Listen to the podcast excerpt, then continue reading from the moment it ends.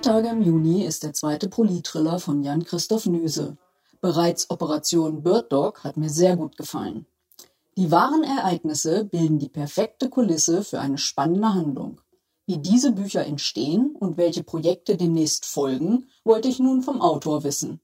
Hallo Jan-Christoph Nüse. Hallo Heike Stepprath. Vier Tage im Juni ist nach Operation Bird Dog der zweite Roman von Ihnen. Ähm, wie finden Sie Ihre Themen? Ja, die Themen, das erste Buch zum Beispiel, das habe ich einfach während meines Berufs, ich bin ja Reporter beim Fernsehen der Phoenix gefunden, ich war der Berichterstatter während der Euro-Krise. Und da ist man immer nach Brüssel gefahren und hat die ganze Zeit die Berichte gehört, wie viele Leute sich die D-Mark zurückwünschen. Und während der langen Wartezeiten in Brüssel, während die Staats- und Regierungschefs da so fünf Stockwerke über uns diskutiert haben, da war die Möglichkeit, mal nachzuschauen, wie ist eigentlich die D-Mark entstanden. Und ähm, das hat sich als super spannende Geschichte herausgestellt. Und deswegen war das für mich mein erstes Thema. Und aus der Recherche vom ersten Buch ist es ja oft so entstehen dann zwei, drei andere. Mich hat äh, interessiert, dass es auch bei der Bundeswehr, der Entwicklung der Bundeswehr, so eine Geheimkonferenz gegeben hat, wie bei der D-Mark. Die D-Mark, da haben die Amerikaner ja zwölf Experten in so eine Kaserne gesperrt für mehrere Wochen, um die D-Mark vorzubereiten.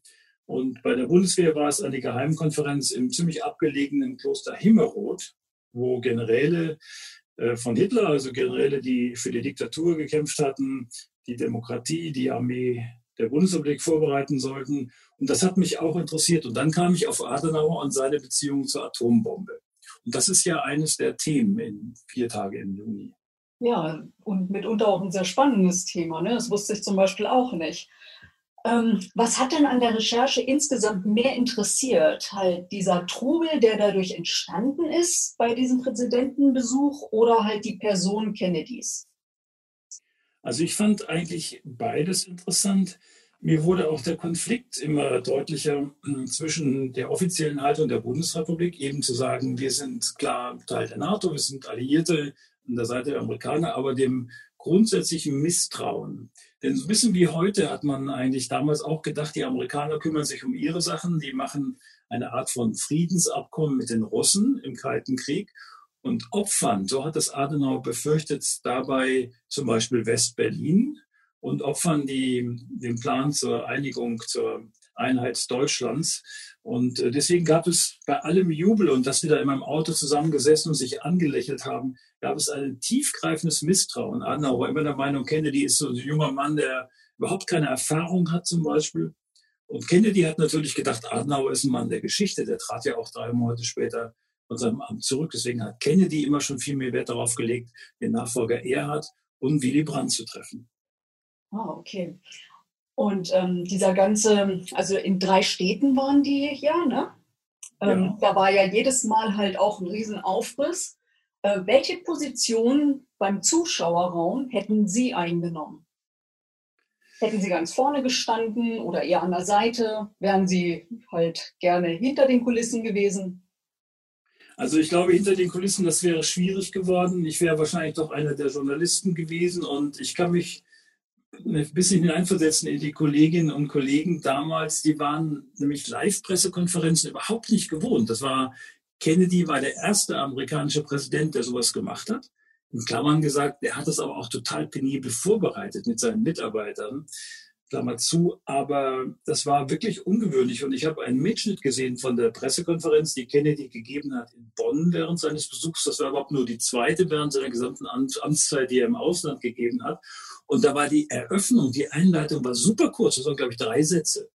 Und äh, die deutschen Kollegen, das habe ich mir vorgestellt, die waren bestimmt völlig verblüfft, weil wenn Beispiel die Bundeskanzlerin in Brüssel eine Pressekonferenz gibt, dann sagt sie erstmal eine ganze Menge.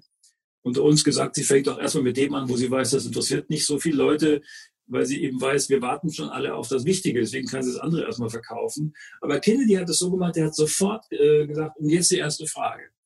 Und ich glaube, da wären alle Deutschen zunächst mal verblüfft gewesen. Deswegen war die erste Frage dann auch von einem amerikanischen Kollegen. Mhm.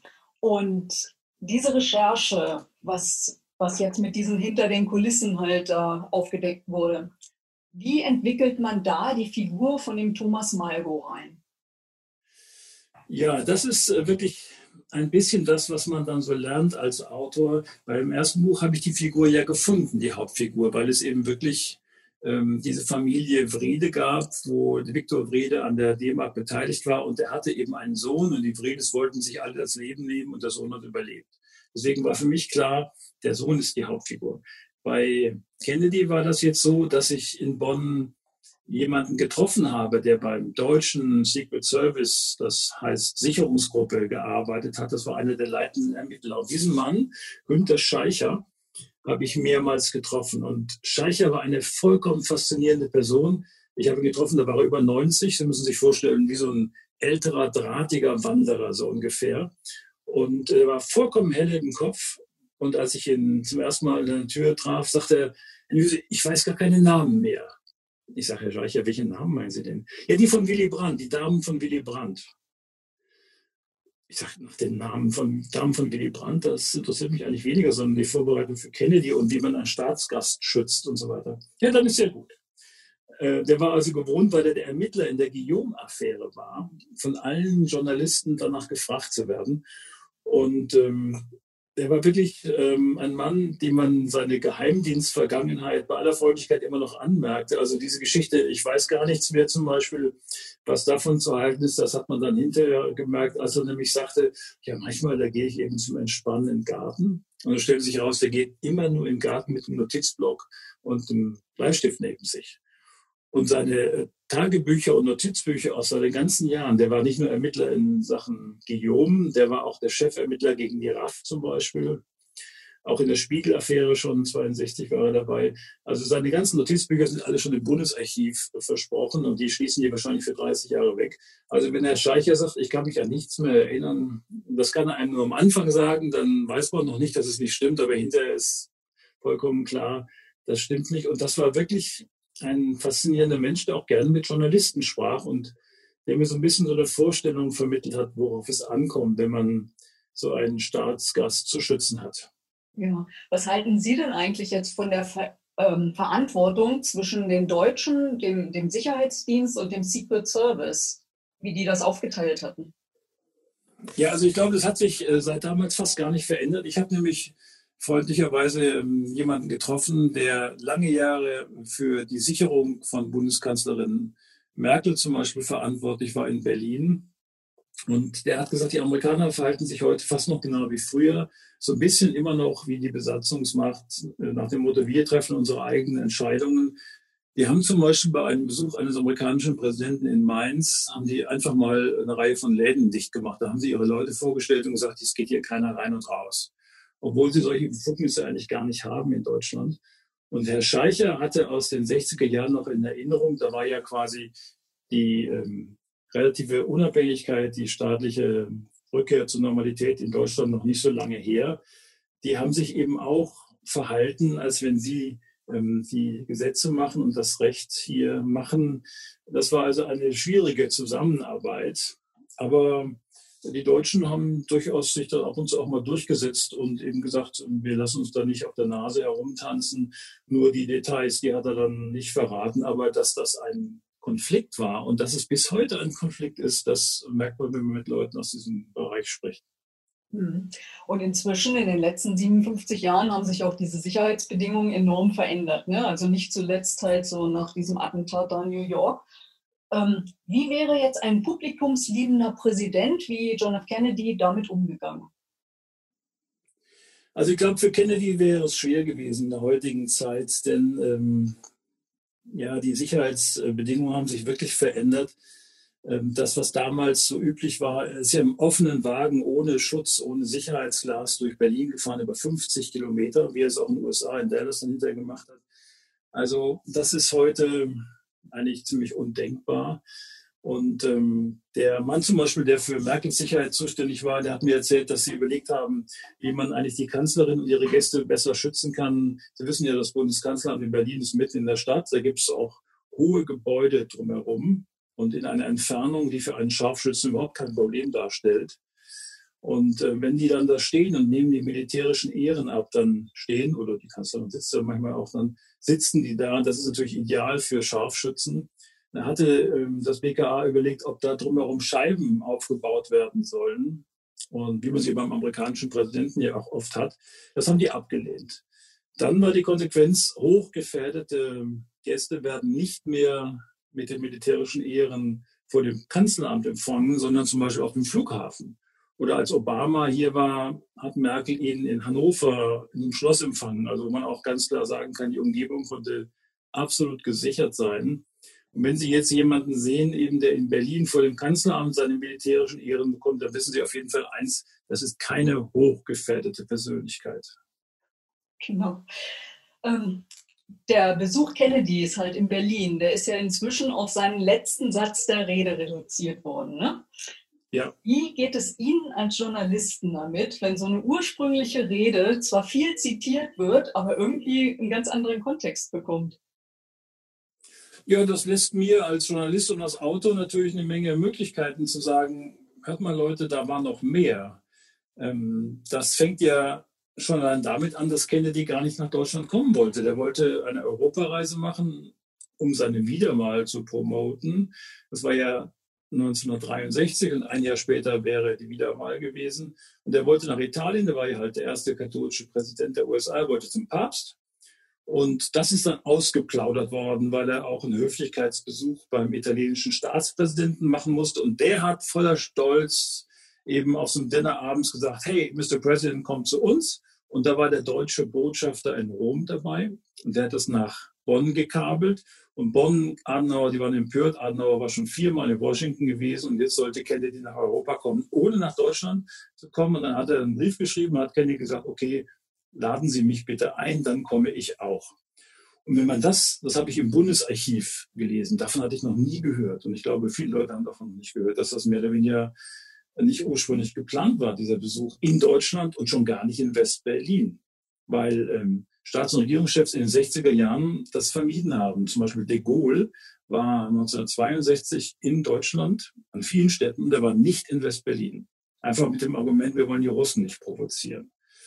Naja, und wenn man das dann alles mitbekommt und dann äh, aber auch liest, welche äh, politisch interessanten Reden Kennedy gehalten hat, zum Beispiel in der Frankfurter Paulskirche oder auch in der Freien Universität, wo er zum Beispiel erklärt hat, seine Vorstellung von Frieden, das ist nicht dieser Pax Amerikaner nach dem Motto, aus der Stärke wird der Frieden ähm, quasi erfochten, sondern wir wollen uns wirklich einigen. Der hatte schon so ein paar Ideen, hm, die ein bisschen ungewöhnlich waren für die Zeit. Und das geht natürlich so ein bisschen unter, wenn man das nur auf den einen Satz reduziert, der ja auch so eigentlich gar nicht geplant war. Hat Sie denn bei der Recherche noch mehr überrascht? Ja, mich hat überrascht, wie präzise, wie penibel so ein Staatsbesuch vorbereitet wird. Also das, ähm, das ist wirklich so, es geht zum Beispiel damit los, dass die Air Force One damals, bis heute machen die das so, äh, vor einem Staatsbesuch, wenn sie irgendwo hinfliegen, da fliegen sie schon mal vorher hin, drei Wochen vorher, und drehen eine Runde auf dem Flugplatz, checken, in, damals in äh, Bonn ist da auch eine Reihe von Leuten ausgestiegen, hat schon mal erste Vorgespräche geführt. Aber zum Beispiel in Rostock-Lage, ich war auch der Berichterstatter für Phoenix bei dem G10-Gipfel damals in Heiligendamm. Und da ist die Air Force One auch gekommen, äh, ein paar Wochen vorher. Und der Flughafenchef, mit dem ich sprach, erzählte dann, dass sie immer Schwierigkeiten haben, da genau die Markierungen auf dem Boden anzubringen, damit eben, wenn dann angerollt wird Richtung roter Teppich, damit die Tür des Präsidenten zum Aussteigen genau am roten Teppich steht. Und jedes Flugzeug der Regierungen war ein bisschen anders. Und ähm, witzigerweise hat sich da auch noch herausgestellt, dass zum Beispiel der Regierungsjumbo der Chinesen ein paar Meter länger ist als die Air Force One, obwohl es beides Boeing 747 waren. Naja, also diese peniblen Vorbereitungen in jedem Krankenhaus an der Strecke musste die Blutgruppe von Kennedy äh, vorhanden sein. Es mussten in jeder Stadt Mordkommissionen vorher gebildet werden, die rund um die Uhr äh, zur Verfügung stehen mussten, ähm, obwohl man keinen konkreten Anschlag gerechnet hat. Aber diese Vorbereitungen, das ähm, beschäftigt so viele Leute. Und das ist ja heute noch schlimmer geworden. In Heiligendamm zum Beispiel da war das so, wenn Sie drei Monate vor der Konferenz da durch den Wald in Mecklenburg gefahren sind, dann kamen Ihnen unter Umständen zwei schwarze Pontiacs entgegen mit verspiegelten Scheiben.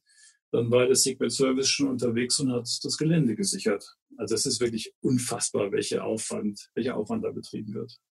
Ja. Und kommen wir mal zu dieser ganzen Psychologie, die in Ihren Krimis auch drin steckt.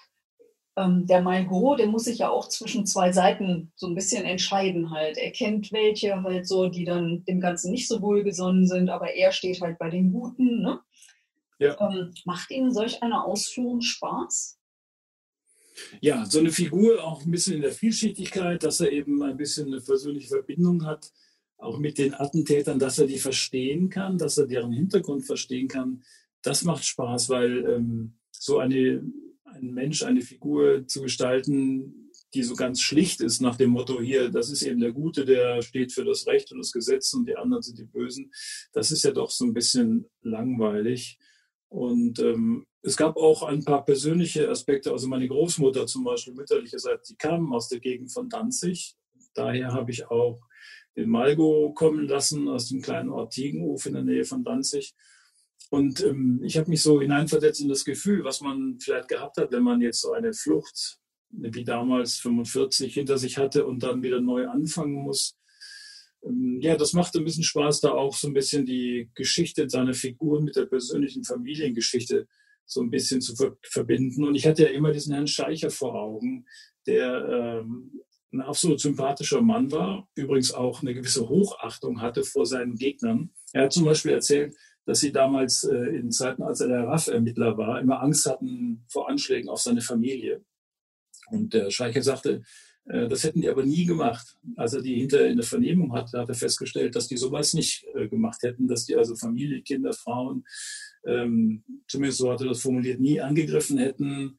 Ähm, und Andreas Bader zum Beispiel sei so ein, so ein Typ gewesen, der so richtig so ein bisschen durchgeknallter Mann war, aber auf eine äh, Art und Weise, die jetzt nicht so kalkulierend war, wie zum Beispiel Gudrun Enslin. Also Bader sagt, er, der ist auch mal mit dem Porsche verkehrt herum in die Einbahnstraße gefahren, einfach aus lauter Spaß an der Provokation, an der Grenzüberschreitung. Also der hat durchaus ein paar Sachen gesagt, die man auch nicht unbedingt erwartet hätte von jemandem. Ähm, ich meine, wenn er damals gefragt worden wäre, als er noch in Diensten war, hätte er wahrscheinlich sowas auch nicht geäußert. Mhm. Und kommen wir jetzt ein bisschen zum Ende. Sie selber, wie empfinden Sie das Ende Ihrer ganzen Arbeit, wenn ein Roman so fast zum Schluss kommt, das letzte Kapitel? Ja, wenn ich dann weiß, dass es das letzte Kapitel ist, manchmal weiß man es, manchmal denkt man sich, es könnte ja vielleicht noch was weitergeben, aber dann ist das, ähm, wenn man die erste Version geschrieben hat, natürlich schon ein Aufatmen, dass man so hat, okay, jetzt hast du den Bogen geschafft. Und dann fängt die Überarbeitung an.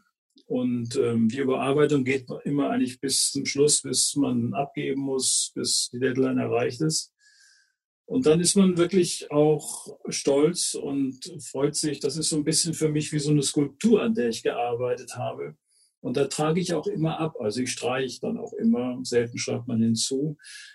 Und es ist wie so ein Gestalten einer Skulptur. Für mich ist das Text dann so wie eine Skulptur. Vielleicht wäre ich ja gerne Bildhauer geworden, aber dafür reichen dann die Talente nicht. Aber ähm, das ist wirklich eine Befriedigung, die, die schon da ist, bevor man überhaupt das gedruckte Buch in der Hand hat. Und das gedruckte Buch, wenn ich es jetzt hier auf dem Schreibtisch liegen sehe, das ist dann schon wieder so lange her, dass man das beendet hat, dass man schon wieder denkt, warst du das eigentlich? Ja, und wann kommen da die ersten Gedanken für ein nächstes Buch? Sofort. Also ich bin jetzt, während ich äh, die erste Lesung aus vier Tage im Juni vorbereite, also zwei Wochen nach dem Erscheinen, bin ich schon längst an der Recherche für Nummer drei. Und ähm, deswegen muss ich auch manchmal, wenn ich dann so Gespräche mit Ihnen führe, wir eben vorher innehalten, ich lege mir das Buch nochmal auf den Tisch, mache mir so ein paar Gedanken, um wieder zurückzukommen, weil in meinen Gedanken bin ich schon bei einem anderen Zeitraum, in dem Fall 1949, in so einer Stadt, die nach dem Zweiten Weltkrieg ganz neu gegründet worden ist, wo drei Familien versuchen, äh, da zu leben. Also das ist schon ein bisschen wieder, ein ganz klein bisschen ist das Geschichte. 49, mhm, also nicht 45, ja? Nee, 49, ähm, dann eben vier Jahre nach dem Krieg. Und da wurde an vielen Stellen in Deutschland auch mit dem Land zusammen auch was Neues gegründet. In dem Fall war das eine Stadt auf dem Gelände einer ehemaligen Munitionsfabrik, die man dann neu errichtet hat. Unter anderem, um Flüchtlinge aufzunehmen. Denn damals war die gesamte Bundesrepublik ja äh, versehen mit sehr vielen Fluchten, Flüchtlingen, Leuten, die Schutz gesucht haben, die auch nicht wussten, wohin sie gehen sollten. Und wann wird der erscheinen, der dritte Roman? In zwei Jahren wahrscheinlich. Also ich, bis jetzt, da ich ja noch einen Job habe bei Phoenix, äh, kann ich jetzt nicht jedes Jahr was Neues vorlegen, aber der wird in zwei Jahren erscheinen. Das war auch der Abstand zwischen meinem ersten und meinem zweiten Buch. Zwei Jahre, das ist für mich zu schaffen. Ja, dann vielen, vielen Dank für die ganz ausführlichen Ausführungen. Gerne. Die wahren Begebenheiten zum ersten und einzigen Besuch Kennedys in Deutschland haben Stoff für diesen Thriller gegeben. Thomas Malgot hätte auch in der Realität einiges zu sichern gehabt. Ich habe dieses Buch in wenigen Tagen ausgelesen gehabt und warte nun gespannt auf den nächsten Roman, der voraussichtlich 2022 erscheint. Die Rezension zu Vier Tage im Juni lest ihr auf meinem Blog https fraugoetheliest.wordpress.com.